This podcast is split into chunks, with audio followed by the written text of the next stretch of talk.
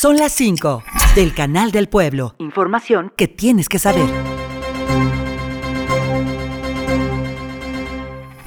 Luego de que dos vehículos chocaran de manera violenta en el municipio de Tepeapulco, se reportó la muerte de tres personas y otras más quedaron heridas. Paramédicos de protección civil de Tepeapulco acudieron al sitio para apoyar en la emergencia. Y durante un cateo realizado por la Policía Federal Ministerial en un comercio de la calle Morelos, colonia centro de Tula de Allende, decomisaron alrededor de 2.000 piezas de ropa, calzado, junto con mochilas y artículos deportivos piratas. Las autoridades federales procedieron al aseguramiento del inmueble, intensificando así la lucha contra la falsificación y protegiendo los derechos de propiedad de industria en la región.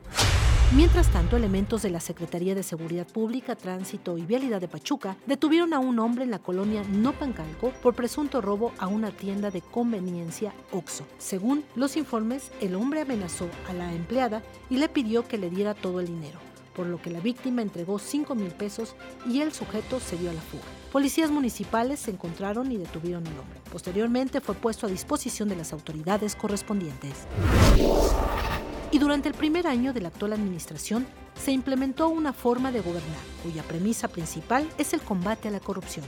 Gracias a ello, se implementó una auditoría que derivó en la famosa estafa siniestra, con la cual muchos presidentes municipales se han visto implicados en delitos como peculado agravado y uso ilícito de atribuciones y facultades. La Procuraduría General de Justicia del Estado de Hidalgo creó una área especial para las investigaciones debido a la magnitud de los casos.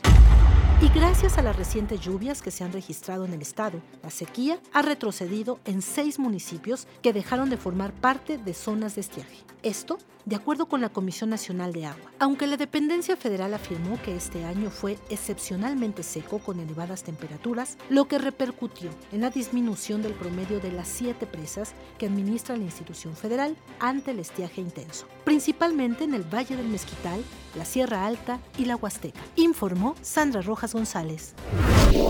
Son las 5 del Canal del Pueblo. Radio y Televisión de Hidalgo. Información que tienes que saber.